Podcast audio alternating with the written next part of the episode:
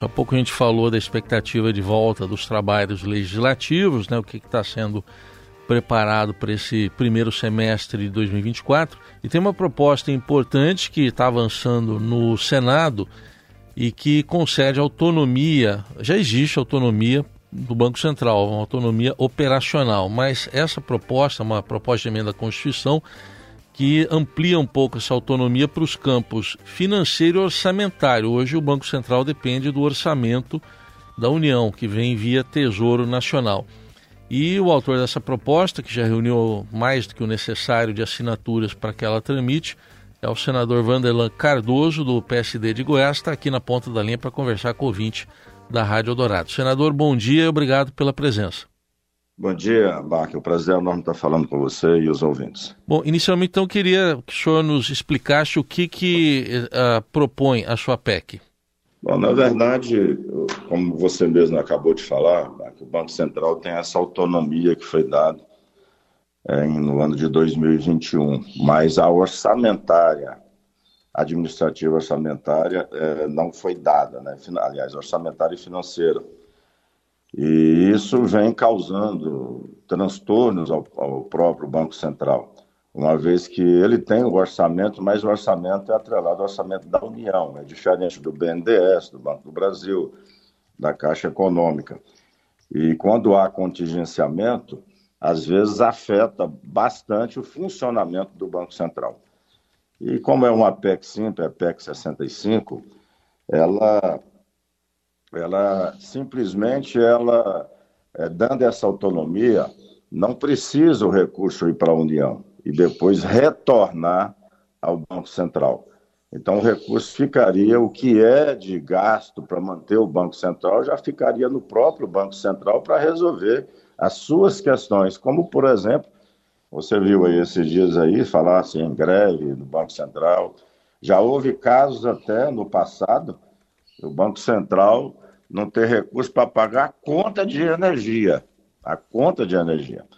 É, então, venha simplificar, dar mais é, é, é uma autonomia que na a PEC anterior aprovada do senador Plínio Valério não deu essa autonomia orçamentária e financeira.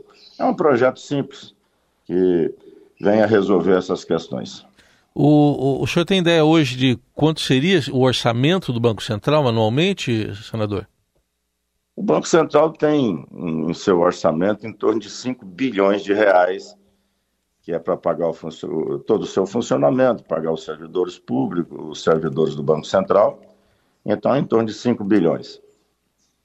É, bom, a gente vê que uh, nesse primeiro ano do mandato do presidente Lula houve uh, uma série de embates envolvendo ele, o presidente do Banco Central, o governo de uma forma geral, e o presidente do Banco Central, Roberto Campos Neto. Como é que o senhor vê essa questão é, e se isso pode afetar um apoio governista à sua proposta? Olha, os embates que, que houve assim, no início, eu acho que a partir do que o tempo foi passando, eu acho que o próprio presidente Lula, o ministro Haddad e outros ministros viram que a política do Banco Central, ou seja, do presidente Roberto Campos Neto, de todos os seus diretores, estavam corretas, certo? Não, não cedeu às pressões. Você já pensou, assim, os ouvintes, se tivesse, é, o Banco Central não tivesse sido dada autonomia pela eleição de 2022, que as pressões também foram muito grandes para que os juros baixassem naquele período, né, um pouco antes das eleições. Então, hoje nós estamos colhendo os frutos aí é, dessa política que foi né, é, segura, que foi implantada e que foi segura, porque eles trabalham muito com os números. Então, hoje está aí o resultado, a inflação caindo, né, sob controle. Então, acredito que agora né, as coisas mudou bastante nessa, nesse diálogo entre o governo e o presidente do Banco Central. Então, creio que não vai ter problema, não. Inclusive, já foi conversado já é, com o ministro Haddad e outros membros do governo. Agora, nós temos aí alguns pontos que precisam aí, o relator, ele é hábil, o senador é, tem uma habilidade muito grande, senador Plínio, é, então, vai haver diálogo com servidores, com certeza, chegar aí no, é, num, num, consenso aí que eles vão ver. É, aliás, já estão percebendo que a PEC ela é muito boa. Ela não é vem para estrangular ou para prejudicar os servidores ou tirar é, o que já é hoje, né? Por exemplo, a fiscalização é feito é, pelo TCU, é, tem as auditorias que o Banco Central é obrigado a contratar auditorias independentes, certo? como a Price e outras.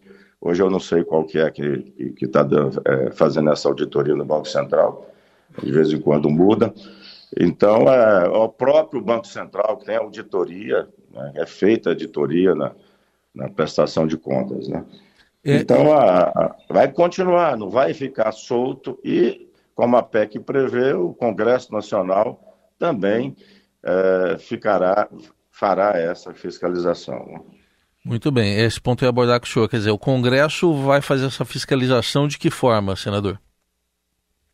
Olha, hoje já é feito, certo? O, o, presidente do Banco Central, duas vezes por ano, ele tem que comparecer ao Congresso Nacional, na comissão que hoje eu presido, que é a Comissão de Assuntos Econômicos, para prestar informações é, para os senadores e senadoras. Isso continuaria, né? Só que de uma outra forma, com mais dados, com, é, com outro olhar do, do próprio Senado Federal. Então, seria feito. Agora, é, a, o governo pleiteia que seja o Conselho Monetário Nacional. Aí vai depender muito do diálogo, é, como volto a falar, o relator, ele, ele é hábil, ele entende do assunto, tanto é que foi o autor da, da PEC de autonomia do Banco Central. Muito bem. É, em relação ao presidente Roberto Campos Neto, o senhor chegou a conversar com ele sobre essa PEC? Ele, ele apoia? Sim, foi bem conversado, dialogado com ele, e, porque se não tivesse é, a aprovação do presidente do Banco Central, Roberto Campos Neto, se não fosse um projeto bom que fosse simplificar, veja só, essa burocracia que é, hoje ele tem um orçamento, mas é atrelada da União. Quando há contingenciamento, afeta também o do Banco Central.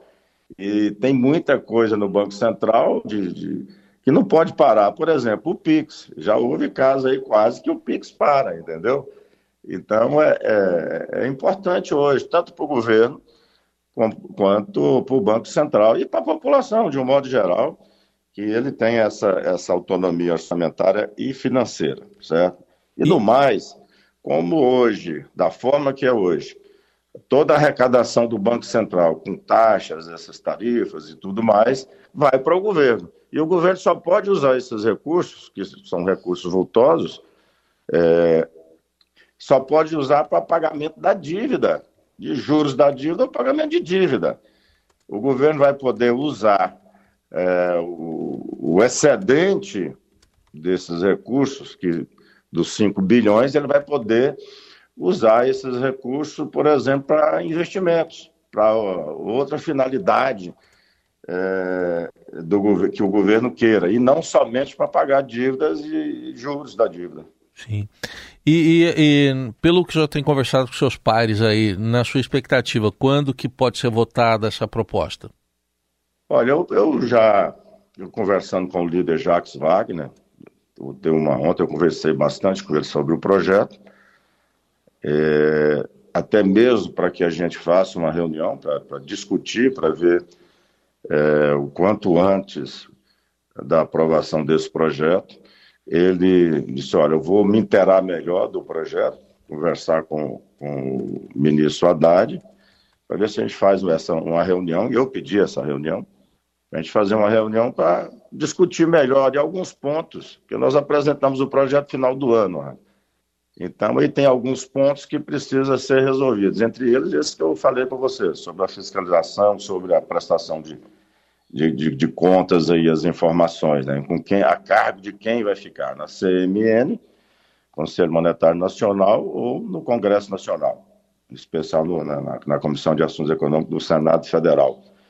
Então, nós, e a questão do, dos funcionários, principalmente os aposentados, conversar com os sindicatos, para né, esclarecer algumas dúvidas que eles tenham. Né? Então, isso aí, nos próximos dias aí, vamos fazer essa reunião para poder ver é, a pauta, é, a pauta é, da CCJ aí com o presidente, que ela passa na CCJ, é uma PEC, com o presidente Davi, mas tudo, tanto o presidente Davi, o presidente do Senado, o presidente do Banco Central e o próprio governo também, é, pelo que eu sei, eu não conversei com o ministro Haddad, tem interesse que seja o mais rápido possível. É só acertar esses pontos que tem aí alguma divergência.